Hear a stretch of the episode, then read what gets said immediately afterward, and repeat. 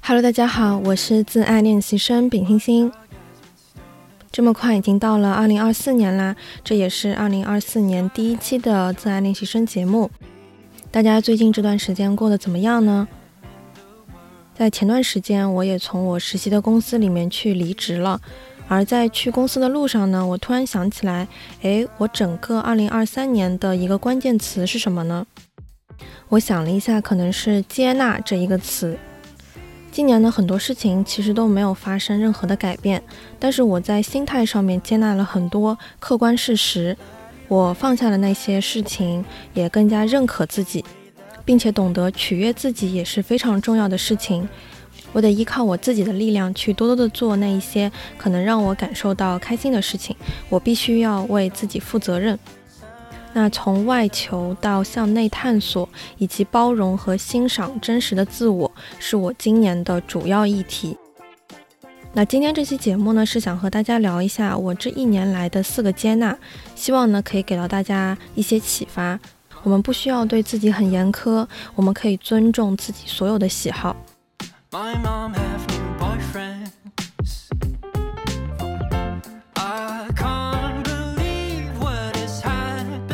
首先，第一点呢，接纳我就是一个利他主义的人。我以前会觉得说，我在很多的感情当中都会付出非常多，甚至呢像是充当一个妈妈的角色，帮他去安排很多事情，希望对方可以按照我的那样子的比较规律的生活以及节奏去运作。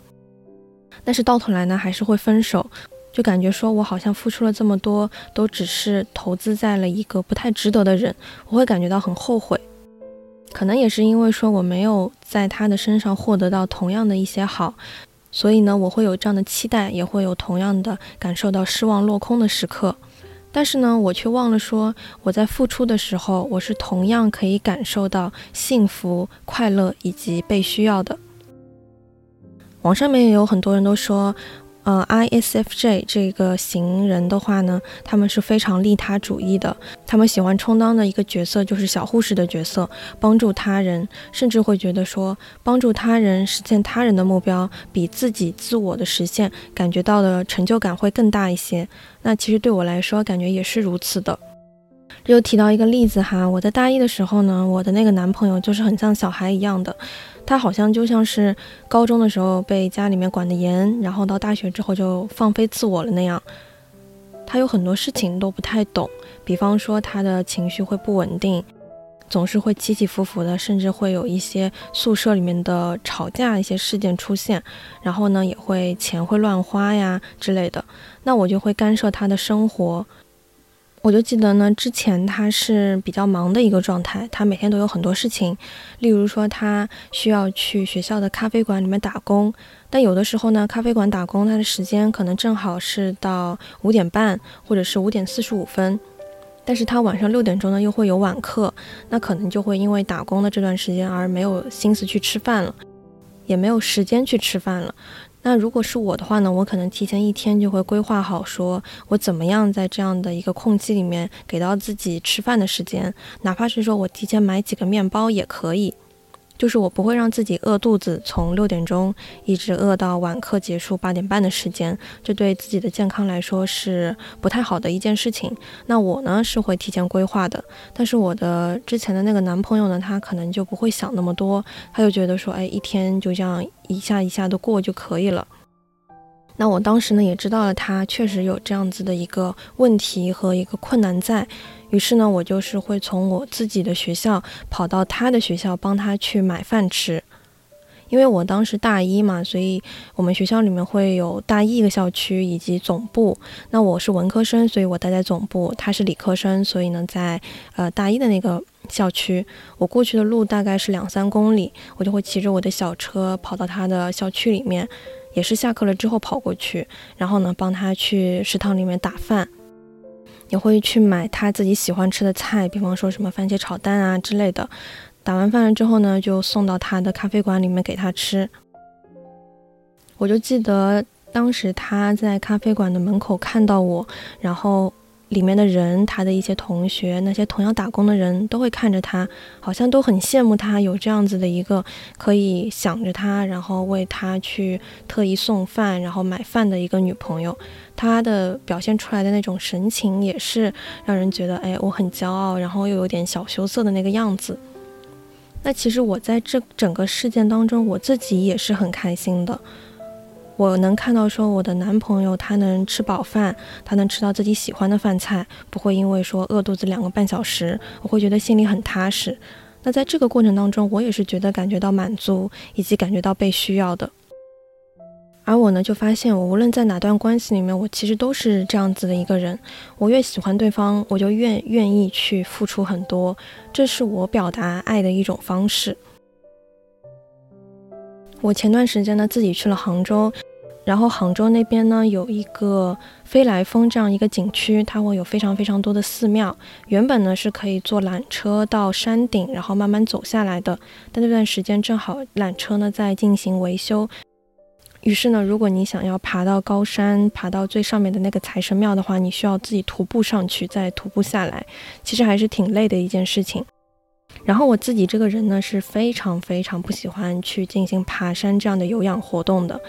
之前和朋友他们去长沙去爬那个岳麓山的时候，我也是的，就是完全不想爬山，一点路都不想走，因为我很不喜欢那一种，你爬了几层楼，你就会感觉到心跳加速，甚至说有一点缺氧的感受。以前呢，我也是一个非常不喜欢去进行一些耐力、有氧还有八百米这样活动的一个人。我就是那种可以规避就不会去做这个事情的一个人，但是呢，我在小红书上面我有看到说，杭州有一些寺庙是可以求签的，就是在一个小桶里面，你摇啊摇，摇啊摇，然后掉出来一根签，它就是代表着说是你的一根签，你可以找到旁边的一位大师，然后帮你看一下，帮你算一下整个的一个签，帮你解析这样子，我会觉得是非常有意思的事情。而我去杭州呢，首先是去了灵隐寺，是不需要爬山的。但是之后呢，还有一些时间和机会可以去到韬光寺，我就想着说，哎，要不要我就去爬一爬试试看？当然，我在前提的时候，我也去询问了工作人员，我说去韬光寺的话需要爬楼梯吗？我觉得爬楼梯很累，因为它阶梯幅度很大嘛。那个工作人员说没有的，你只需要爬坡上去就行了。然后我就一鼓作气说行，那既然就几百米的路。几百米的上山路，那我也就试试看爬爬看。不过到最后，我就发现说，它一开始是慢慢的斜坡，然后越来越陡，后面呢就是几节楼梯一个平台，几节楼梯一个平台，到最后完全就是只有楼梯了。爬到后面确实会有几次非常非常疲惫的时刻，会直接停留在原地，然后想要休息。也看到很多像是我一样的人，他们呢也是爬不上去，然后喘着粗气，特别特别累的样子。但是我想到说，我可以去山上求签，以及最近一段时间呢，我特别想求一个心愿，就是和乔老师相关的这些东西，就无形的成为我心中的一个动力。它好像就可以克服我自己对于爬山的一个恐惧，对于心跳加速，对于这种窒息感的一种恐惧。我这样一个这么不喜欢爬山的人，我竟然竟然也努力爬到了山顶，爬到了韬光寺的那个顶部。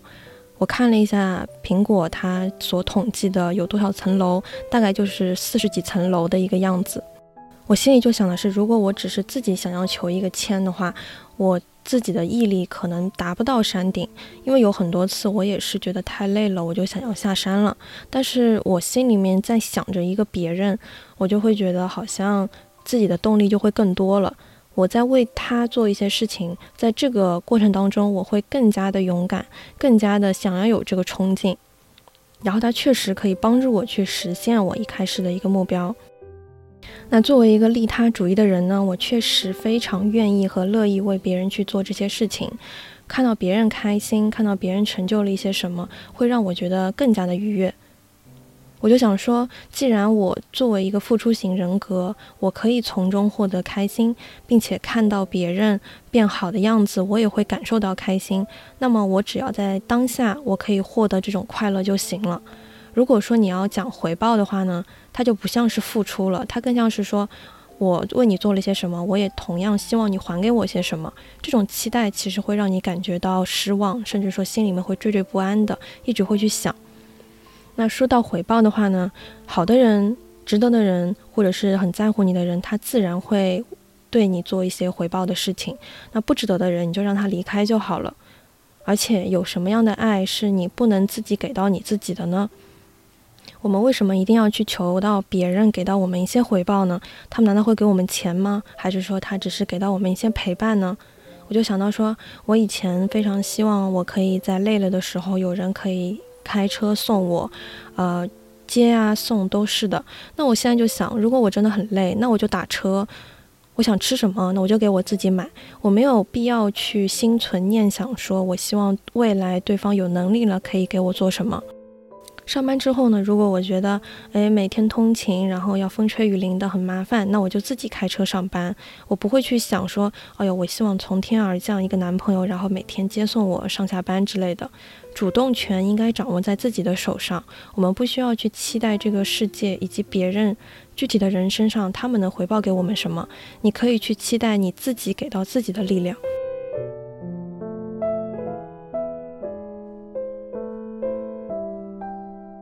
第二点呢，接纳我不能干涉任何人的生活，要学习课题分离。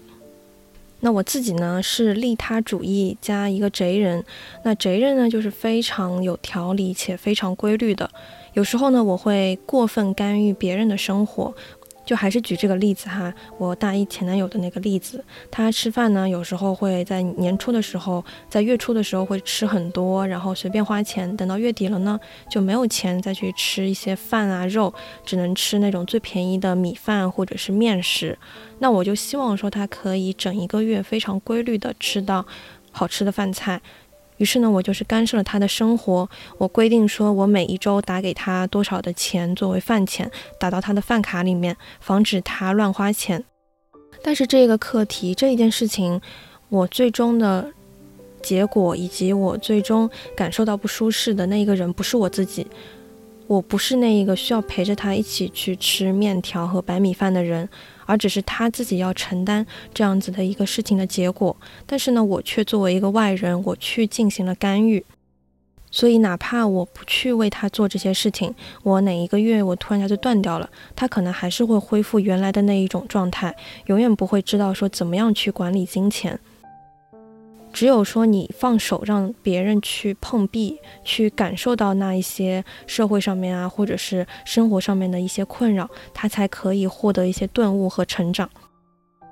如何做课题分离呢？就是要知道说，管理金钱是对方的事情，他去承担这个可能月底吃不到饭的一个结果，那我就不应该去干涉过多的事情。我只能做到说，他如果求助于我，他觉得说，哎呀，我实在是感觉管不好自己的这个贪欲，于是呢，他想让我帮他管一管钱，那我当然也是会全力去支持他的。不过这个课题的主动权依旧是在他自己的身上的，我哪怕做的再多。可能看起来是好的，对他好的一些事情，但是他自己没有这样的一个想法存在的话，也是非常难让他获得成长以及真正吃到教训的。那我在家里面呢，我的爸爸以及我的娘娘，他们就是给到了我一种课题分离，他们是对我有距离感和边界感的一种关心。之前我一直在找工作嘛，然后找工作这个阶段真的非常非常的辛苦。但是呢，他们就会让我自己去社会上面去闯，去试试看，去面试。但是在我有需要帮助的时候，他们会无时无刻的对我伸出援手，并且去帮助我。好像这种彼此之间的默契就是无事不扰，有事必找，且会全力帮助你的那一种关系。那我自己呢？目前做到的一种状态就是，我会先自己去思考这件事情，实在找不到办法或者是拿不定主意的时候，我就会主动的向大人啊，以及向我的朋友去求助，主动的去汇报我自己的一个近况。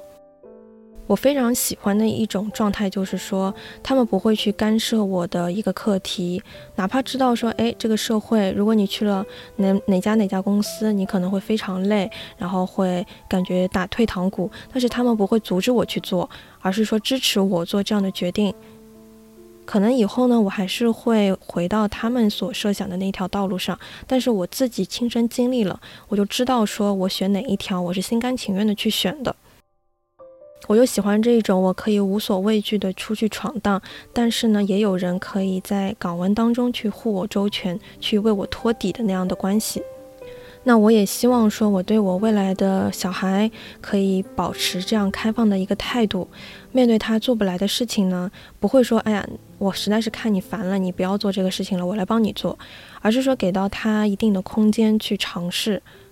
因为我哪怕告诉他了那些高效的办法，但是呢，他也只是一个被动的木偶，他其实需要去自己规划、自己去琢磨，才是真正的属于他的东西。就像是网上面有很多那种哲学大道理，但为什么只有少部分的人他可以去真正领悟到那些东西呢？就是因为我们需要实打实的自己一步一个脚印，自己去走了、迈了，你才能知道，哎，这个道理到底是什么样的一个深意、一个含义。那我需要去学会放手，以及接纳别人的生活与我无关这个事儿，我也无权去进行干涉，是我最近非常努力想要去做的一个事情。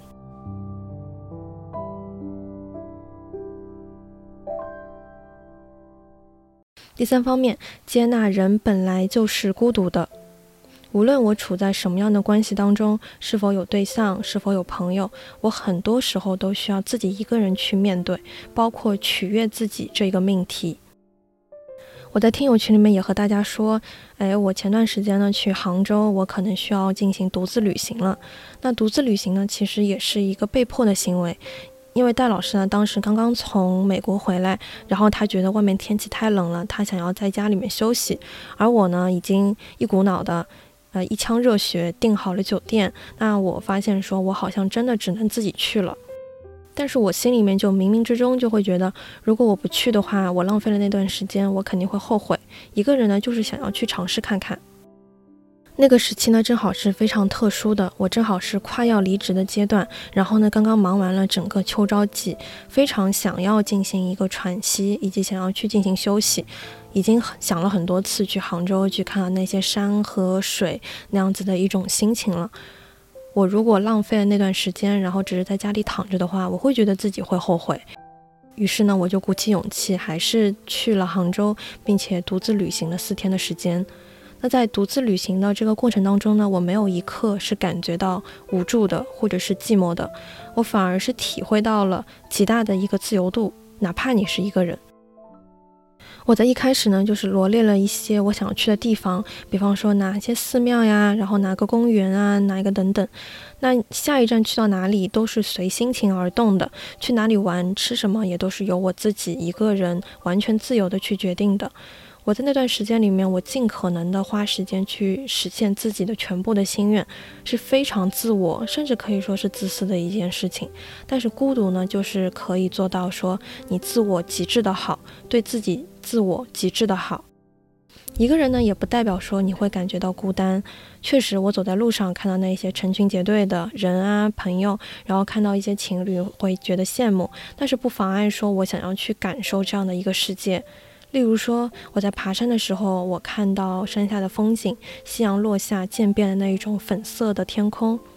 然后在虎跑公园里面，它有一个祠堂，里面满是僧人雕刻的一个图案，我可以坐在里面进行发呆，然后凝神。在公园里面呢，看到了结冰的湖面，以及冬天落叶落下之后金灿灿的颜色，波纹呢映照在小亭子上面，摇摇摆摆的那样子的光影。这些细小的东西都是我在杭州自己亲身经历感受到的一些非常珍贵的东西，包括说我还在之前一段时间建立了一个心愿 list，我说我希望在春天之前，在三月一号之前可以实现哪样哪样的一些心愿，希望可以度过一个无忧无虑的且愉快的一个冬天。于是呢，我就写到说我想要吃冰糖草莓，就是草莓味的那个冰糖葫芦。而我在逛西湖的时候呢，我有看到一个小卖铺，然后在旁边的一些游人、游客那边闻到了非常香的香肠的味道。我当时有想说，哎，好像中午也没吃饭，有点饿了，想要去吃根香肠。但是我犹豫了。但是我在路过那个小亭子，走出了那样子的一个景区之后呢，我立刻看到了草莓糖葫芦。于是呢，我就狠狠购入了，因为我知道我的心愿 list 里面有这样子的一个小小的心愿，我想要快乐的去满足自己这样的一个心愿。那我的心愿呢，都和自己有关，也只和自己相关。和别人在一起旅行的话呢，你总归会有一些被动。但是你什么样的事情，你不能自己一个人去做呢？我们完全可以去做那一些取悦自己的事情。孤独的我也可以给自己创造出很多很多的快乐。那我也非常建议大家说，可以建立这样的一个心愿 list，完全是去思考说做什么样的事情可以让我感觉到开心和满足。可能那些事情都是只有你一个人就可以做到的，你不需要说，诶，我和什么什么样的人在一起做什么，你只需要说，我想去哪里，我想看什么，我想吃什么，无论是谁，哪怕你一个人，你也可以去吃。我觉得还做了什么一个人去吃海底捞这样一个事儿，我个人感觉也没有任何的不舒适。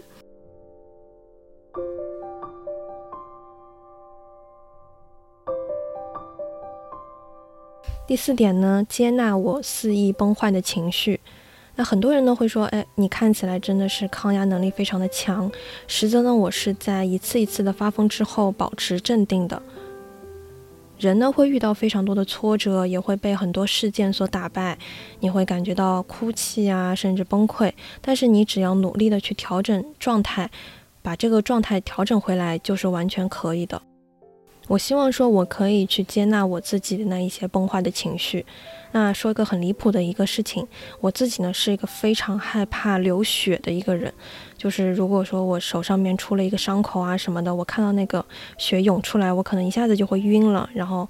确实说有一点恐血的感觉。以前呢，在奶奶家里面吃饭，有一次我为了去拖这个椅子，然后不小心被椅子的那个木头的腿给夹到了手，然后我把我的手抽开来之后，我就发现说我手上面。一个口子，小小的一个口子，它就涌出了一些鲜血。我看到之后，我就坐在地上面崩溃大哭，就非常的奇怪。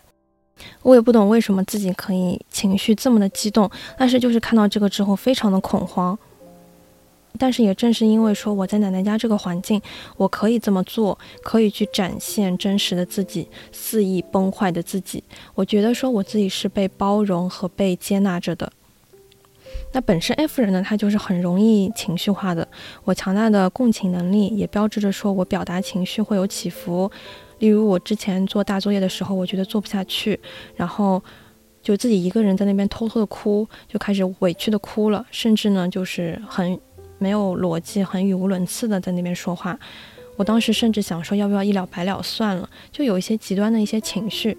但是我也不会觉得说我的情绪化是我的一个缺点，因为每个人他都有权利去崩坏自己的情绪，那我们再重新出发就行了。这只是一个发泄口。共情的人如果也变得冷冰冰的，那可能就不像你自己了。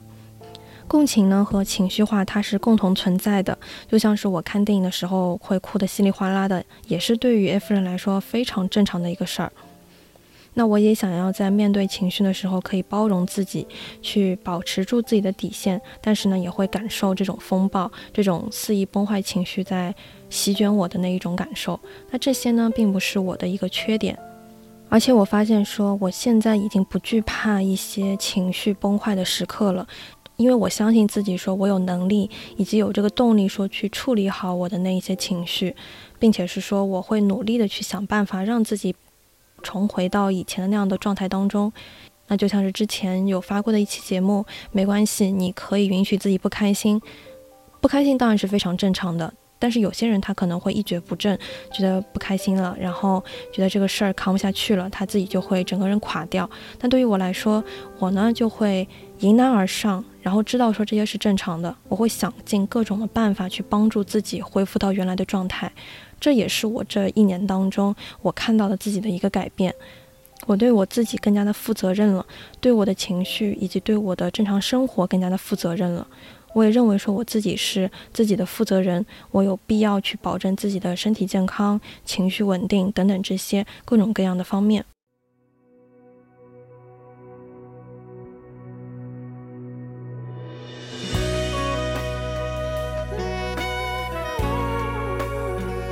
那本期节目就到这里啦。每个人呢都有优点和缺点，我当然也是。很多听友呢他们会说，哎，觉得我很优秀，我其实不知道该怎么样去定义这个优秀。我会想到说，其实我也只是一个双非的文科生，大作业不会做，也会开始哭，开始叫苦连天的。这是你们心目中想象的一个优秀吗？不过呢，生活是过给自己看的，坏的评论也好，然后坏的声音也好，它不会影响我的生活。我们要去学会课题分离，学会尊重自己的选择，认可自己的好，那多对自己好一点，以及接纳自己那一些不完美的地方，这些呢都是很重要的。同时呢，你也可以在小宇宙 APP、网易云音乐、QQ 音乐、苹果 Podcast 搜索“自爱练习生”找到我。欢迎你在苹果 Podcast 给我打分。目前呢，也已经开通官方微博了，会发一些日常还有碎碎念，可以直接微博搜索“自爱锤泥播客”，或者是播客的介绍栏里面点击链接。这次呢，正好是在微博里面发了一些杭州的照片，大家感兴趣的话呢，也可以去看。如果呢想加入听友群，请添加微信小助手，不上发条的拼音加一二零三，备注听友群即可。期待与你下期再见，祝你健康，祝你幸福，拜拜。